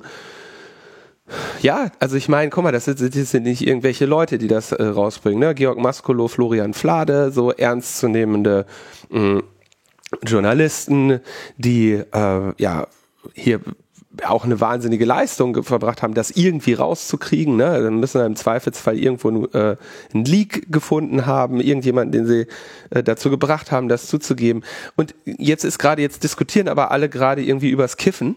Ja, und, und so etwas verpufft sogar, ja, das, das und darf man nicht vergessen, ne? das sind ja die, ich meine, das ist diese alte Bundesregierung, das sind die, die wir jetzt zum Glück hoffentlich mal, wenn wir Glück haben, für vier Jahre los sind, ja, aus guten Gründen die haben diese Dinge zu verantworten. Ja, eine und äh, es gab ja jetzt gerade wieder äh, kritische Updates für für Apple. Ich weiß nicht, also bei diesem Mal war war nicht mit dabei gesagt, ob sie jetzt im Zusammenhang mit Pegasus stehen oder nicht, aber Vermutung steht nahe, äh, liegt nahe und ähm, das ist einerseits sehr schön, weil dann eben diese Schwachstellen behoben werden. Andererseits natürlich katastrophal, weil man äh, dadurch erfährt, dass es diese Schwachstellen gab und dass es eben ein Unternehmen gab, das diese Schwachstellen jahrelang kannte und ausgenutzt hat. Und dass dieses Unternehmen nicht nur von irgendwelchen Autokraten und Diktatoren irgendwie Geld bekommt, sondern auch von der deutschen Bundesregierung. Tja. Ein Elend. Also das ist das und es sollte natürlich Konsequenzen haben. Übrigens auch, das ist hier in diesem Artikel äh, von Florian Flade und Georg Maskulo äh, schön drin, ne? da wollen wir auch dran erinnern. Ja, ähm, la, Der stellvertretende grünen Fraktionsvorsitzende Konstantin Notz nannte Pegasus einen Albtraum für den Rechtsstaat. Die FDP forderte, die Überwachung durch Staatstrojaner zu stoppen. Das ist das Grün und das Gelb in der ähm, in der, ähm, in der äh, Koalition. Und äh, da wollen wir mal hoffen, dass, sich, dass die sich durchsetzen. Auf der anderen Seite, äh, wenn du in Deutschland als Hacker mal eine Schwachstelle irgendwo meldest, äh, wirst du angezeigt und kriegst eine Hausdurchsuchung. Ja, wir haben den Fall äh, von Lilith Wittmann ja besprochen. Da gab es ja dann die Strafanzeige, die hat sofort reagiert. CDU hat sich ins Zeug gelegt, das irgendwie äh, das zu kitten und es kam dann zur Einstellung des Verfahrens mit Sicherheit eigentlich durch den politischen Druck der Betroffenen. Ähm, und wir haben das in der letzten Sendung schon kurz angesprochen, dass gerade ein äh, Entwickler, ich würde jetzt noch nicht mal sagen Hacker, äh, quasi große Probleme hat mit dem Unternehmen äh, Modern Solution. Und zwar hatten die eine App bereitgestellt für Online-Marktplätze, wie zum Beispiel Otto, Check24 oder Kaufland. Also es ist nicht irgendwie, nicht kleine, ne? Ja. Und äh, da waren 700.000 äh, Kundinnen betroffen. Und zwar war das dieser Fall, ich erinnere nur daran, wir hatten da schon drüber gesprochen, dass, dass die diese App hatten, die dann statt über eine API zu kommunizieren, direkte MySQL-Verbindung auf deren Server. Und das ist so, es ist so krass, ja. Also, hm. dass die haben quasi in der App die, die MySQL-Zugangsdaten gehabt und Nein. dann hat die App, ja doch, und dann hat die App äh, sich quasi über MySQL dorthin verbunden und hat gesagt, was, ne, select from äh, Kunden, ja, insert into table. So. Und jetzt kommt, also erstens, das macht man so nicht. Nein, das macht man nicht so. Das kann man so nicht machen. Man baut eine API, die ne, eine rechte Kontrolle davor setzt und so weiter. Zwei, weil in, in dem Fall du ja den Kunden auch die Rechte gibst, zum Beispiel zu sagen, äh, ne, Drop Table und so weiter und Lösch alles zu löschen. Genau. Mhm.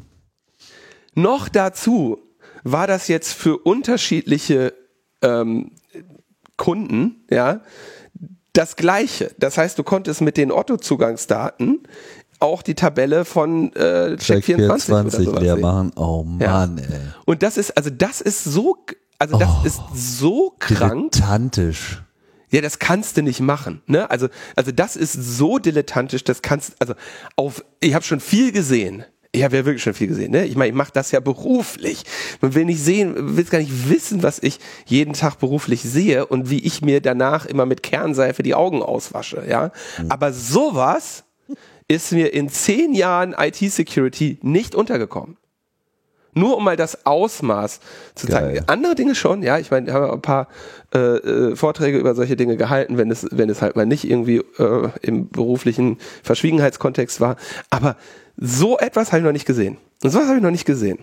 Und das ist vor allem alles, aber bestimmt keine Modern Solution. Nein, das ist keine Modern Solution. das ist, das ist wirklich, also, also das ist noch nicht mal Steinzeit, weil das hätte man auch in der Steinzeit so nie tun dürfen. Das ist, war schon immer falsch, aber es ist einfach jenseits jeglicher Security-Praxis. Es ist auch einfach generell, äh, fällt mir nichts zu ein absolut, also unvorstellbar. Totale Katastrophe. Unvorstellbar. Also wie man so etwas überhaupt veröffentlichen kann. Also Wo man sowas überhaupt erwägen kann, sowas überhaupt so erstmal zu machen.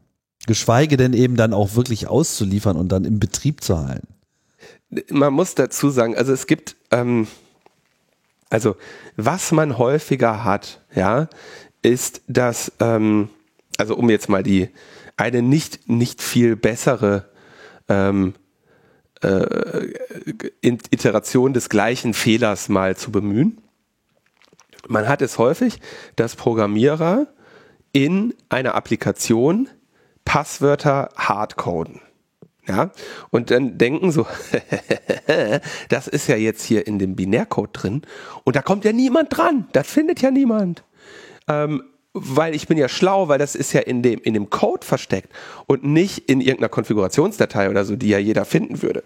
Also hardcode ich Credentials in meinem Binary und äh, kompiliere das und bin dann irgendwie äh, glücklich und denke mir, äh, dieses Passwort wird niemals jemand finden. Jetzt gibt's aber natürlich so ähm, Tools wie IDA Pro, Gidra, Debugger, IL2, wie sie alle heißen, mit denen man quasi in den kompilierten Programmcode wieder reinschauen kann und ihn äh, ja dekompiliert. Also das Ding macht im Prinzip so ein Debugger, äh, so, so ein äh, Decompiler versucht, ähm, das, das Kompilat quasi aus dem den Quelltext zu rekonstruieren.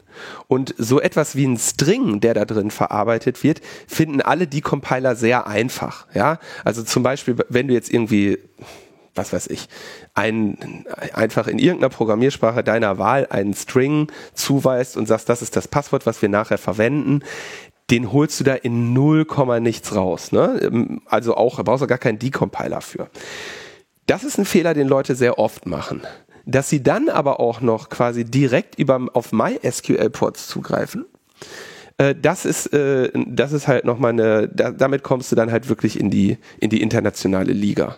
Die internationale Liga der, des, des Vollversagens. Weil also, das, das kann, so blöd kann keiner sein. Also man stellt nicht die nackte Datenbank direkt ans Netz, sondern da muss immer also ein mitigierender, mindestens ein mitigierender, vermittelnder Layer dazwischen sein, wenn nicht sogar mehrere.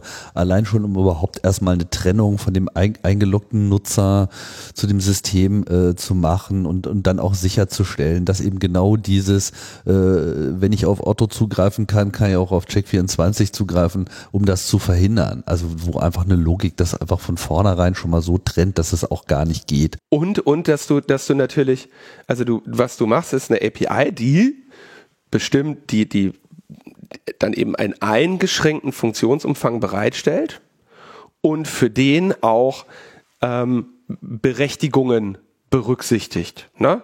und sagt, okay, äh, du bist angemeldet als Nutzerin vom Typ Administrator, äh, du darfst dieses und jenes, aber dieses und jenes nicht, das darfst du sehen, das darfst du nicht.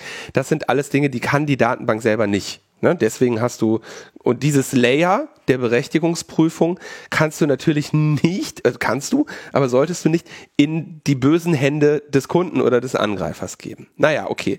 Was ist hier passiert? Wenn ich das richtig in Erinnerung habe, hat der äh, Entwickler, der hier betroffen ist, ähm, mehr oder weniger, glaube ich, einfach nur Wireshark angemacht, weil das diese, also Netzwerk-Traffic äh, mitgeschnitten und die, ähm, die, die, weil die Verbindung zu dieser MySQL-Datenbank halt unverschlüsselt Ach, stattfindet, konnte er die quasi äh, dazu Auf dem Kabel sehen. auslesen ja. sozusagen.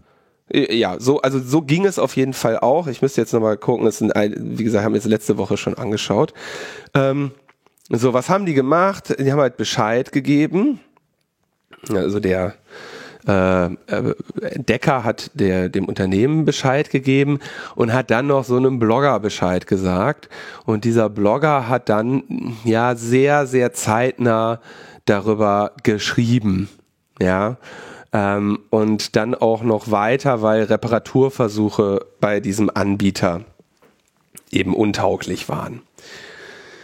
Und das ist jetzt so, sage ich mal, also das ist jetzt nicht so 100% optimal gelaufen, weil es eben wohl eine sehr kurze Zeit war zwischen, er hat die, die, den betroffenen Anbieter informiert und es kam keine Reaktion und es gab einen Artikel darüber. Was ist so, was ist so die etablierte Zeitraum, wie viel Zeit man Vorlauf gibt? bevor man was veröffentlicht? Na, also zumindest auf ein paar Tage auf Antwort warten musste dann halt schon, ne? Und wie viel war es jetzt hier effektiv? Ich glaube, also wenn ich das richtig erinnere, ich müsste jetzt nochmal genau gucken, aber nicht, nicht sehr viel, ja. Also der hatte halt irgendwie innerhalb kürzester Zeit, ja. Und Stunden. Ja, oder Tage, so.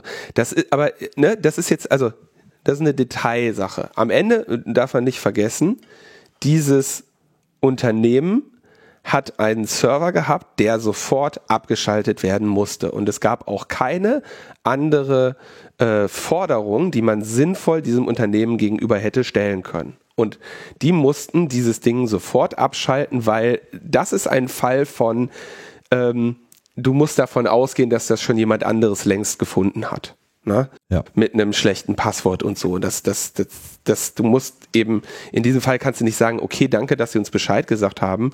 Wir nehmen uns jetzt drei Monate Zeit und beheben die Schwachstelle.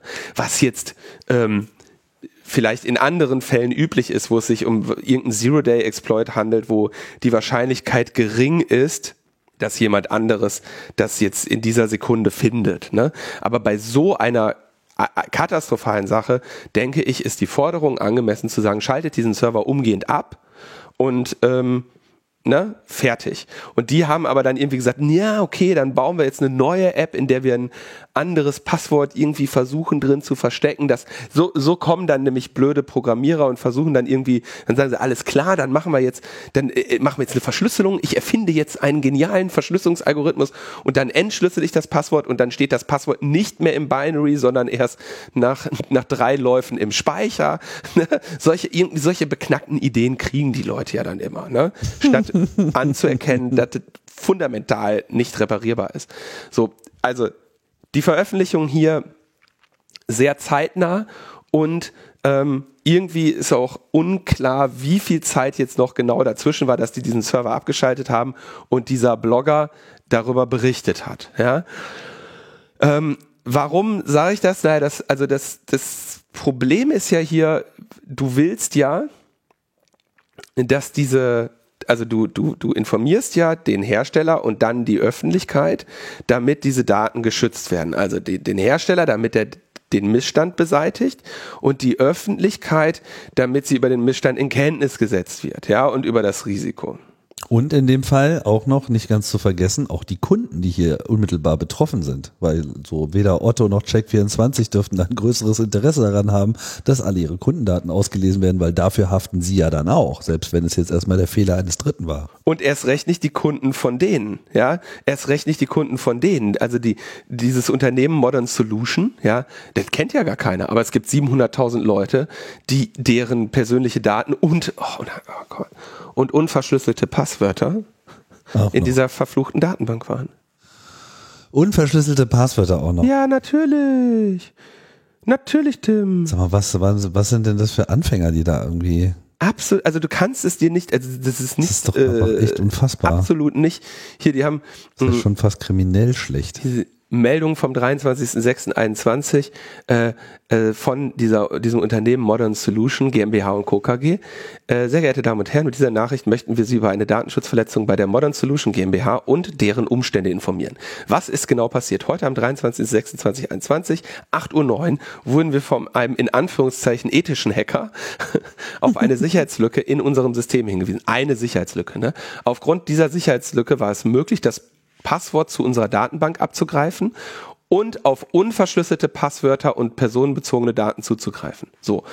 Das ist immer richtig geil, diese Texte, weil was sich da eigentlich drin befindet ist, okay, wir haben das Datenbankpasswort einfach unseren Kunden gegeben und ähm, von den an, von deren Kunden haben wir die Passwörter unverschlüsselt in unsere Datenbank reingeschrieben. Ja, über dieses Datenbankpasswort verschaffte sich der Hacker extern Zugriff auf unsere Datenbank sowie unser Ticketing-System. Inwiefern eine Weitergabe oder weitere Nutzung dieser Daten durch den Anführungszeichen ethischen Hacker erfolgt ist und ob es zu weiteren Zugriffen gekommen ist, ist uns derzeit nicht bekannt. Wir arbeiten intensiv an der Aufklärung. Welche Daten sind betroffen? Betroffene Daten unserer Kunden sind Name, Vorname, E-Mail-Adresse, Telefonnummer, Bankdaten, Passwörter und Gesprächsverläufe sowie Anrufhistorie aus unserem Ticketsystem. Betroffene Daten ihrer Kunden sind Versandinformationen wie Name, Vorname und Anschrift. Es ist so, das ist so der, also das ist das, was, also dieses Datenleck, ne, wenn du da jetzt drin bist, äh, und der durchschnittliche Bürger bist, der überall das gleiche Passwort setzt, dann bist du in diesem Moment erledigt. Das ist echt. So, und dann sagen sie, ne, dann, welche Folge hat die Daten, äh, äh, obwohl wir unverzüglich Abhilfemaßnahmen eingeleitet haben, bestand potenziell, potenziell die Gefahr, dass unbefugter Zugriff auf Personenbedaten genommen wurde. Dadurch kann es dazu gekommen sein, dass sich unbefugte Personen mit ihrem Passwort in ihren Account einloggen. Auch könnten unbefugte Personen versucht haben, ihre personenbezogene Daten, wie beispielsweise Finanzdaten, zu missbrauchen. Welche Abhilfemaßnahmen haben wir getroffen? Jetzt wird's wieder lustig, ne? Unsere Kundenzugänge wurden erneuert und komplexer dargestellt.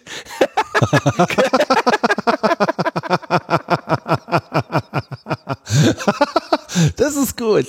Ebenfalls haben wir bereits damit begonnen, ein neues Verschlüsselungsverfahren einzuführen, um eine höhere Sicherheit unserer Infrastruktur zu gewährleisten.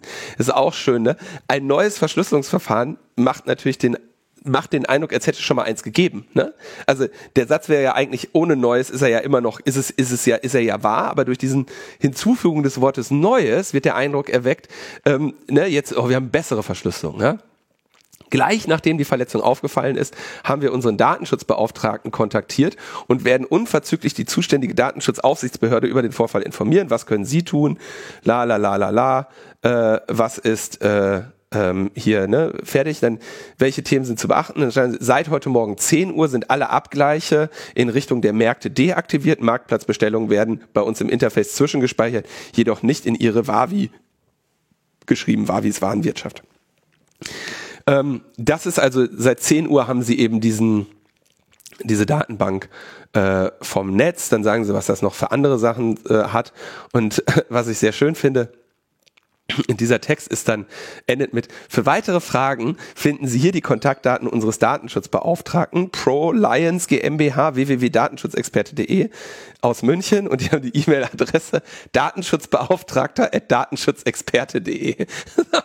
wenn du, wenn, super E-Mail-Adresse.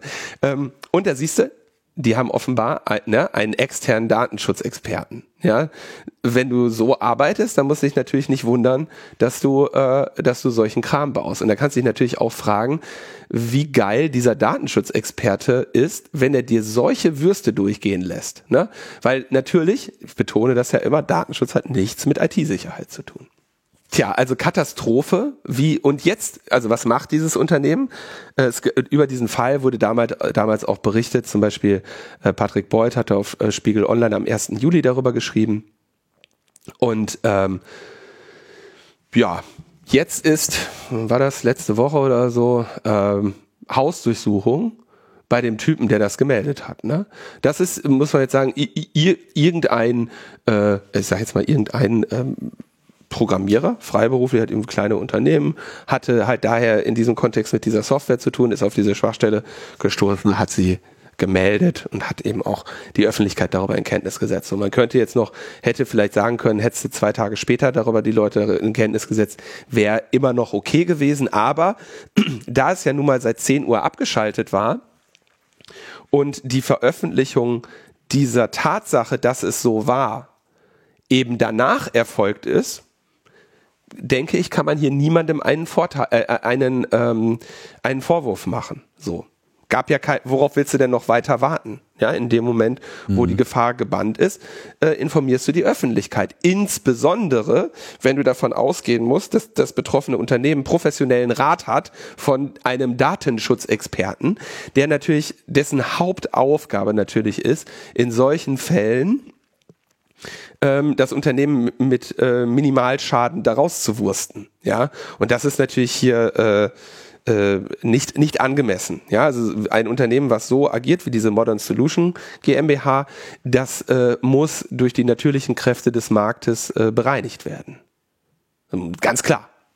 Ne, ist ja Katastrophe, wenn irgendwie Otto und Kaufland und wer da nicht alles äh, äh, Software von diesem Unternehmen nutzt und damit irgendwie eine, eine, eine, eine Dreiviertel Kundendaten irgendwie ins Internet ballert offen. Ne, das geht natürlich so nicht.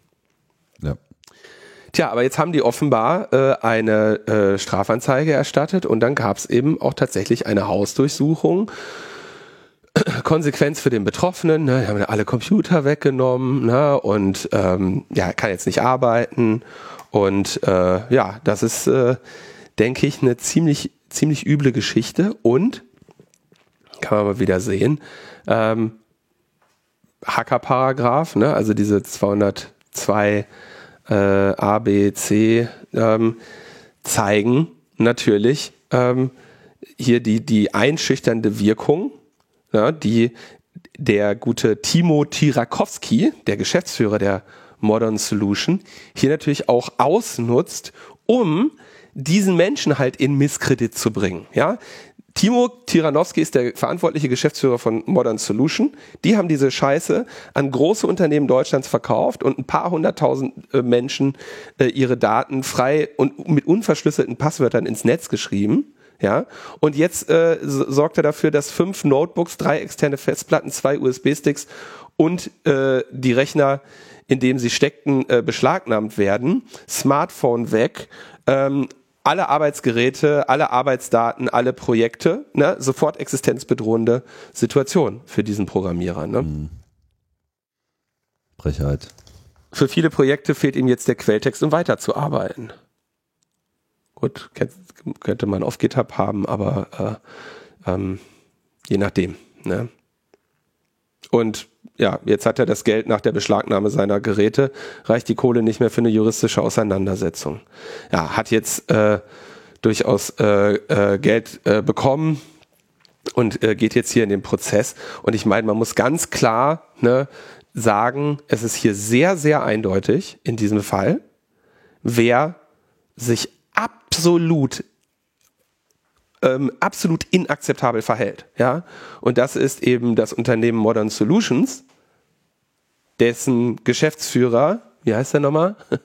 Timo Tirakowski, eben diesen Schrott in die Welt gesetzt hat und jetzt auch noch denjenigen ruinieren lässt, der ihn darauf hingewiesen hat. Und das ist halt schon äh, äh, ziemlich krass. Das wird auf jeden Fall teuer, also weil nach DSGVO können hier wirklich sehr hohe äh, Strafen gelten. Ja, und ich denke auch, man muss sich mal, also man muss auch mal überlegen, ob diese Strafanzeige mh, mm, sich als gerechtfertigt herausstellt. Ja, dass äh, also wie wir also man könnte hier eigentlich hoffen, dass es einen gleichen Ausgang hat wie das Verfahren der ähm, Lilith Wittmann. mit der CDU Connect App, weil es ist ein ähnlicher, also es ist ein ähnlich dämliches Gefüge gewesen, ja, was äh, also an Inkompetenz, was da gebaut wurde. Und ähm, da besteht schon Hoffnung, dass diese äh, Modern Solution GmbH da eben auch mal die Quittung für kriegt und vor allem auch die angemessene DSGVO-Strafe. Und um der zu entgehen, hat ihn im Zweifelsfall auch der Datenschutzexperte hier dazu geraten, ähm, jetzt gegen den, gegen denjenigen vorzugehen, der sie auf den Missstand hingewiesen hat. Ne? Ja. Wir müssen hier als Gesellschaft eisenhart bleiben, dass wir diese äh, dieses Vorgehen halt den das auch nicht durchgehen lassen. Ne? Und damit meine ich eben spezifisch hier die Modern Solution GmbH und eben auch die Pro-Lions GmbH, die äh, unter datenschutzexperte.de ihre Dienste anbietet. So, das sind hier die Missetäter. Da, da gibt es überhaupt gar keinen Zweifel. Und ähm, da muss man sich ernsthaft überlegen, ob wir, äh, ja, also wenn wir uns hier über Digitalisierung und Sicherheit und so weiter Gedanken machen, ob man ähm, solche Unternehmen dulden möchte. Ja, ja. muss ich äh, ganz einfach äh, sagen. Und das geht so nicht. Wir werden den Fall mal weiter äh, beobachten und äh, ja, würde ich sagen, sind dann einfach mal äh, gespannt, wie das weiter verläuft. Wir sind da auch als CCC äh, natürlich im Gespräch und im Bilde und äh, werden da schon darauf achten, dass hier am Ende die richtigen Leute die Strafen kriegen. Worüber ich ja jetzt noch gerne gesprochen hätte, Tim, wäre äh, The Billion Dollar Code, die Netflix-Serie über Art plus Com. Ja. Art und Com. War nur über Art plus Com, auch über den CCC, also. Der da sehr viel drin vorkommt, ja. ja, der zumindest Raum einnimmt, sagen wir es mal so. Ja, du, du warst ja sehr überrascht, du wusstest nicht, dass dieser Film in der Pipeline ist. Ich äh, hatte nee. da Kenntnis äh, davon, wovon ich allerdings keine Kenntnis hatte und äh, sonst hätte ich dich wahrscheinlich da auch schon früher darauf hingewiesen, ist A, wann der eigentlich genau rauskommt, das habe ich irgendwie nicht so richtig auf dem Zettel gehabt und B, ähm, dass der Club dann auch tatsächlich so sichtbar sein wird. Also dass das sozusagen äh, wirklich ein Thema der Geschichte ist, das war mir so nicht bekannt. Ich habe auch den Eindruck, das wurde da ein bisschen ja aus, aus dramaturgischen Gründen genau. mit hochgeschoben, genau. oder? Er, also erzählen wir erstmal, worum es eigentlich geht. Also ja. äh, es ist eine Serie, äh, eine, eine sogenannte Miniserie mit vier Folgen, a ungefähr eine Stunde bei Netflix veröffentlicht worden, eben unter diesem Titel The Billion Dollar Code und äh, das kann man sich auch äh, anschauen. Das ist ähm, ganz unterhaltsam gemacht und es ist, äh, wie man so schön sagt, so eine dramatische ähm, äh, Realisierung eines Themas, was halt auf einer wahren Geschichte basiert. Und man kann auch sagen, dass dieser Film äh, in bestimmten Details sehr auf dieser wahren Geschichte basiert. Also äh, sehr viel davon ist auch wirklich exakt genau so passiert. Allerdings ist so die Personen und wie diese Personen so interagieren und so, ne, äh, da ist dann wiederum sehr viel äh, Freiheit genommen worden. Und das ist eigentlich auch okay so, wenn man eben das Ganze nicht mit einem Dokumentarfilm verwechselt. Was ist diese wahre Geschichte? Die wahre Geschichte ist die ähm, Geschichte der Software TerraVision, die damals äh, von dem Verein A+Com e.V. in Berlin entwickelt wurde. Das begann so äh, 1994 und TerraVision ist halt vielen nicht bekannt, aber TerraVision ist im Prinzip das Ur Google Earth. Das war das erste Mal, dass es Leuten gelungen ist, auf einem Computer die komplette Welt zu rendern und äh, die Möglichkeit zu bieten, quasi flüssig aus dem Weltall sich bis auf den Boden herabzusenken und sich dort die Gebäude anzuschauen. Und das war damals eine absolute Meisterleistung.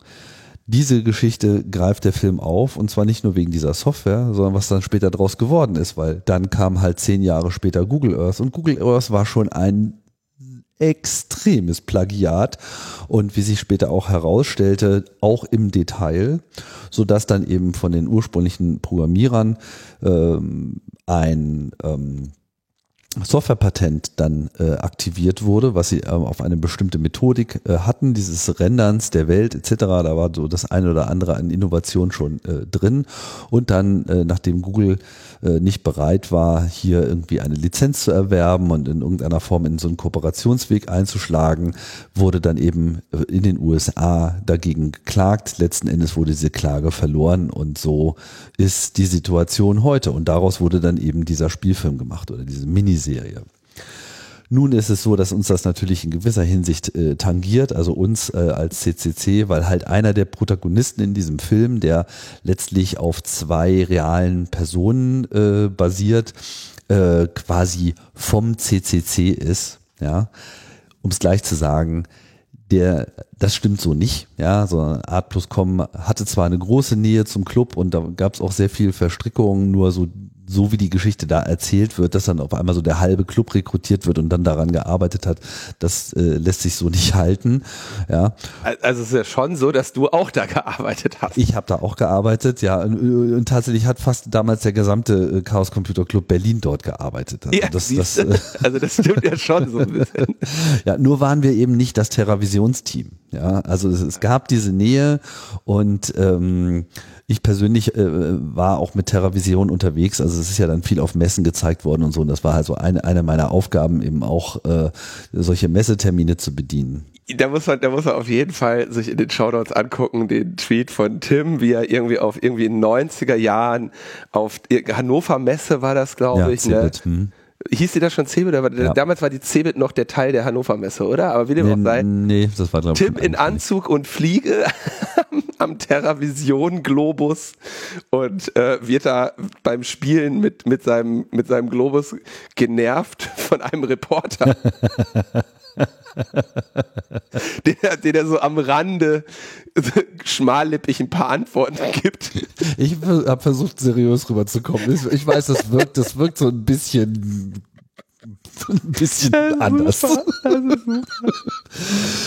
Und es gibt auch in der, in den, in der, ähm, in der Serie einen Typen, der hat auch so ein, so ein Unterlippenbärtchen, wie du das lange Zeit getragen hast. Da dachte ich eigentlich, dass, äh, dass, dass, dass, dass, deiner, dass das deine, dein Nachbau ist. Und natürlich, jetzt muss man es auch klar sagen, der Juri, der äh, ja hier als der Hauptcoder ist dann ja, glaube ich, wenn, wenn ich das richtig verstehe, eigentlich vier maßgebliche Personen, die da gemerged wurden äh, in zwei. In zwei. Und äh, der Juri ist sehr erkennbar äh, aus äh, Pavel abgeleitet. Ne? Richtig. Pavel Meyer, mit dem ich äh, viel in UKW zusammen mache. Und um es gleich mal vorwegzunehmen, Pavel und ich, wir haben uns auch schon zusammengesetzt und haben die vollständige Geschichte von TerraVision in einen Podcast gegossen, der in wenigen Tagen äh, erscheinen wird als und noch Podcast, genau. Und dann könnt ihr euch das alles nochmal im Detail an, anhören. Da muss ich mich hier auch gar nicht äh, wiederholen. Ihr könnt euch das mal anschauen. Schaut euch, hört euch den Podcast, wenn es euch das interessiert, an, an, aber schaut euch erst, erst die Serie an, weil das Ding ist natürlich ein grandioser Spoiler. Und äh, von daher, aber äh, interessanter Einblick in die Zeit, interessanter Einblick in die 90er, interessanter Einblick in wie Softwareentwicklung damals so lief, wie die Vorstellung von Zukunft so war, aber vor allem auch ein sehr interessanter Einblick in Google und wie Konzerne so funktionieren und Rechtsstreite ablaufen und äh, ja, dass das so mit Gerechtigkeit dann am Ende nicht sehr viel zu tun hat. Ne? Ja, das, äh, ich denke, das kann man ja schon sagen, dass sie eben, also wie die also der, der wirkliche Twist dieses Verfahrens, ja, oder wie die quasi Werte feststellen und, und versuchen eben diese kleinen Unternehmen in eine Situation zu bringen, dass sie diese diese Rechte, die sie ganz einfach verletzen von diesen Unternehmen, nicht mehr in Anspruch nehmen können. Das ist schon juristisch ähm, sehr perfide und in diesem Film auch oder in dieser Serie auch sehr gut abgebildet. Ja. Kann man auf jeden Fall empfehlen. Ich habe sie durchgebinged und äh, ja, fand ich, fand ich gut. Auch, ja, ja, ja, fand ich gut. Empfehlung. So. Gut, damit äh, entlassen wir euch. Genau das war's. Viel Spaß und äh, viel, ich freue mich auf jeden Fall auf das CRE dann mit Pavel, der dem zuzuhören sich immer gelohnt hat in jeder Situation. Auf jeden Fall. Okay, Leute, dann sagen wir Tschüss und bis bald. Ciao, ciao.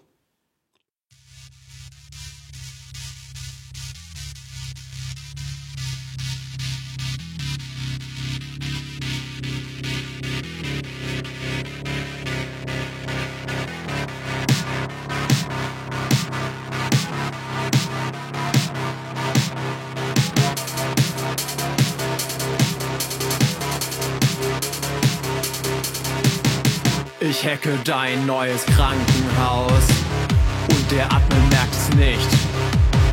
Und schalt die Firewall von Banken aus und auch den Notstrom für das Licht.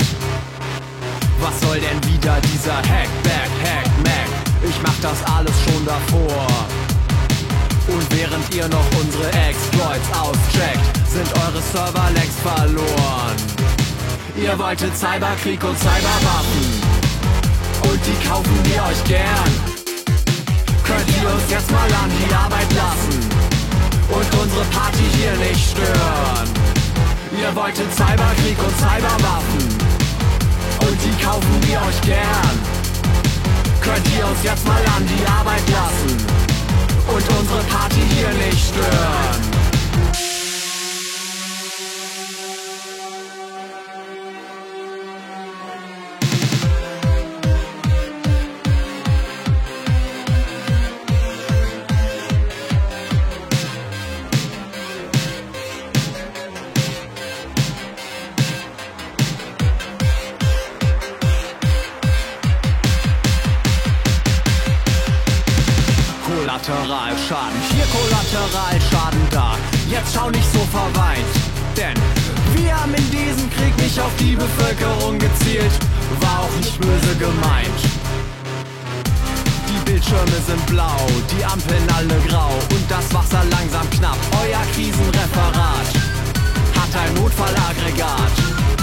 Das schalten wir euch ab.